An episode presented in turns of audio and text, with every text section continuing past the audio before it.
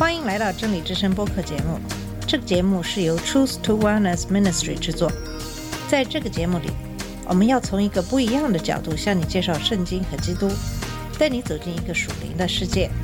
我们的节目在每个星期二、四、六更新，欢迎你的收听和关注。all the colors are the rainbow. 你好，我是马军。在上期节目里讲到，摩西带领以色列人过红海，逃离了埃及法老的追赶，到了旷野。他们没有东西吃，没有水喝，就怀念在埃及的日子，便怨声载道，抱怨摩西把他们带出来。耶和华就降玛纳给他们吃。以色列人在旷野吃玛纳吃了四十年。当然，吃的并不是唯一要解决的问题。他们没有东西吃，没有水喝，就怀念在埃及的日子，便怨声载道，抱怨摩西把他们带出来。耶和华就降玛娜给他们吃。以色列人在旷野吃玛娜吃了四十年。当然，吃的并不是唯一要解决的问题。在旷野，他们也找不到水喝。在十七节里就讲到了以色列人在利非丁安营，百姓没有水喝，就跟摩西争闹。耶和华就让摩西拿着先前击打河水的杖，带领以色列的几个长老从百姓面前走过，在河裂的磐石面前击打磐石，水就流出来，百姓就可以喝了。这一章还讲到了以色列人与亚玛力人征战的事。约书亚带领以色列人与亚玛力人征战，摩西带着亚伦和户尔，拿着神的杖到山顶。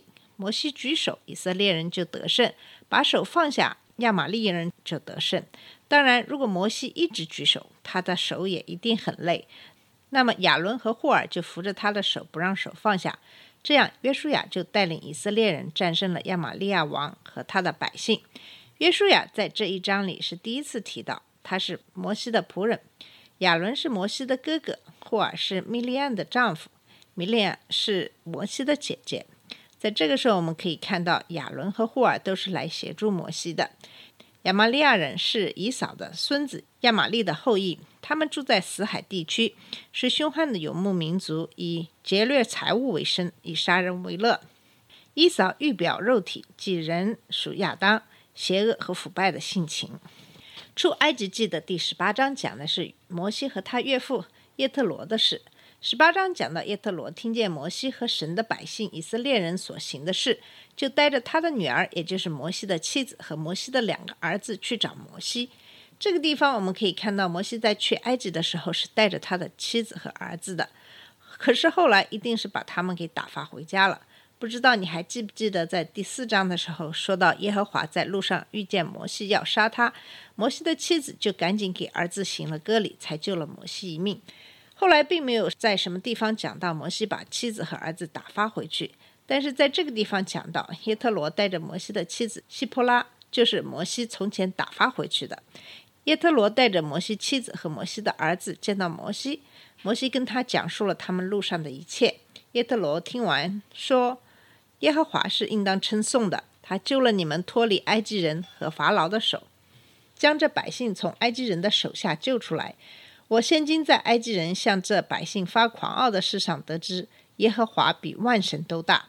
大家知道，摩西的岳父是米甸人，虽然他们并不信奉耶和华，可是当耶特罗看到耶和华在以色列人身上行的大神迹，他也真心信奉耶和华。这一章还讲到，耶特罗看到摩西在审判以色列人的事，就问摩西为什么要那样做。耶特罗给摩西出了一个主意，就是在百姓中挑选有才能的，分他们为百姓的首领，就是千夫长、百夫长、五十夫长和十夫长。他们可以随时审判百姓，有难断的案件就呈到摩西那里，这样可以减轻摩西的负担，同时百姓也能担当一些责任。给摩西出了这个主意以后，耶特罗就回他本地去了。出埃及记的第十九章也是蛮重要的一章，这一章讲述了摩西和以色列人为神的启示做准备。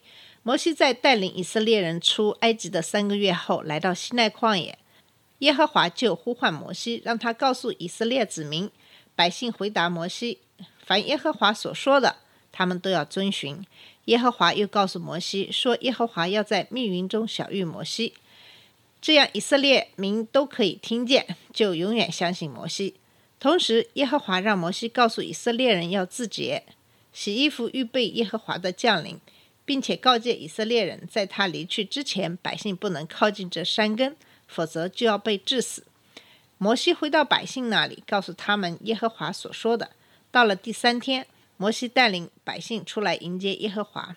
耶和华降临在西奈山顶，并召摩西上山顶。耶和华让摩西告诉百姓，不可闯到耶和华面前观看，让摩西和亚伦一同上来。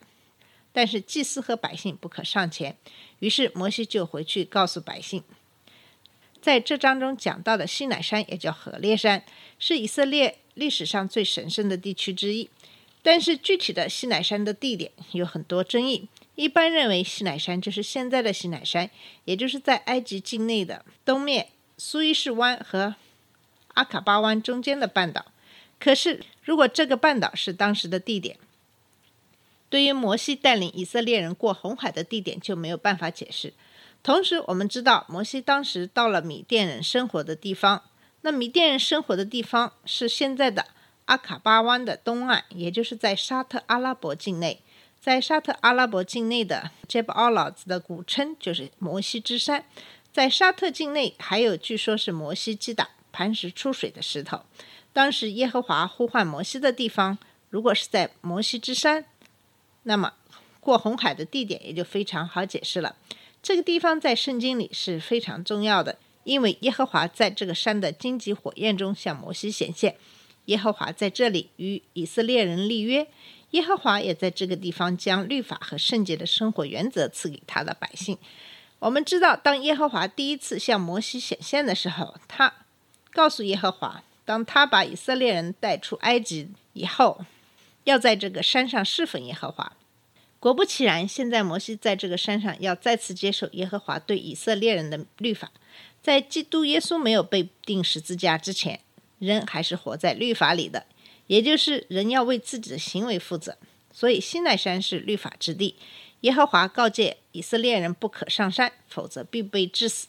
至于为什么这样，我想当然不是耶和华没有爱心。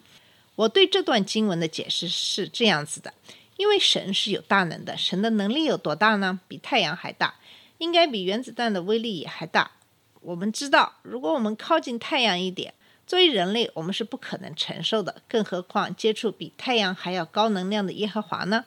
我的理解就是，并不是耶和华要致死靠近他的人，而是如果人靠近神，根本没有办法承受那么大能力的辐射，很可能在瞬间就化为灰烬。这大概就是耶和华告诫百姓不要靠近这个山的原因，就像父母告诫小孩不要玩火，否则必受伤。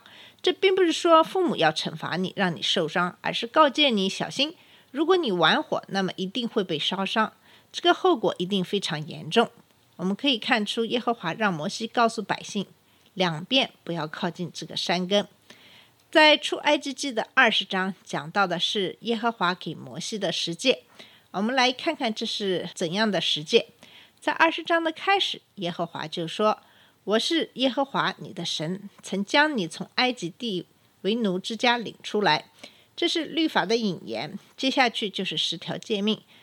我们从这个可以看出，神给以色列人的律法，并不是为了要捆绑他们，而是对他们的爱。神并没有在他们还在埃及被捆锁的时候，让他们遵守十条诫命，否则就不去救他，而是先把他们从埃及地救出来。然后才赐法律给他们，因此律法的本身就是一种爱的表示。因为在那个时候，耶稣并没有为我们钉在十字架上，那么我们自己犯的罪都要自己负责任。为了避免我们受惩罚，神告诉我们什么可以做，什么不可以做。这其实就是父母对孩子的爱，耐心的教导孩子。这个十诫，我们可以把它分成两部分来看。一到四节的诫命是讲述的。对神的爱，剩下的就是我们人与人之间的爱，也就是对灵舍的爱。第一条诫命是这样说的：除了我以外，你不可有别的神。意思是说，你不能够敬拜多神，或敬拜耶和华以外的任何神。如果他们不认识领他们出埃及的这位神是独一真神的话，他们就不能做他的子民。不管他们怎样小心翼翼地遵守了另外九条诫命都没有用。所以，神把这一项作为他的第一条诫命，且将它看得比其他命令都重要。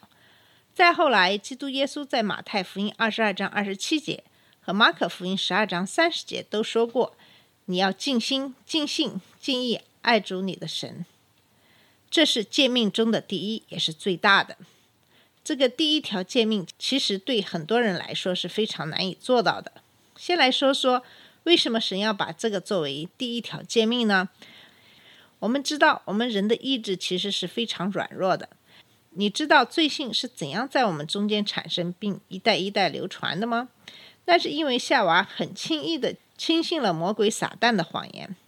魔鬼撒旦的谎言并不是百分之百的谎言。那么，对事实稍微歪曲的谎言，其实是最容易让人上当的谎言。夏娃没有过这一关，就让人的罪性在世世代代中间传递下去。神爱我们，才让我们免受其他偶像的困扰。其实，有的时候我们真的非常容易去崇拜别的偶像。在马太福音六章二十四节讲到，一个人不能侍奉两个主，不是恶这个，就是爱那个。你们不能又侍奉神，又侍奉马门。马门就是财力的意思。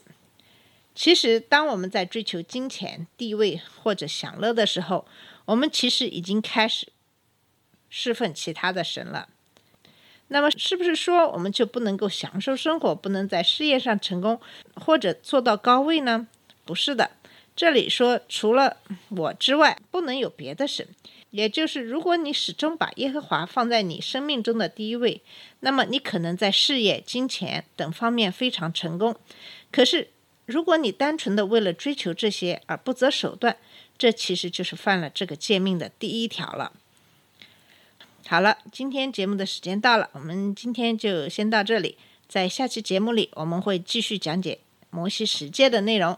谢谢你的收听，下次节目再见。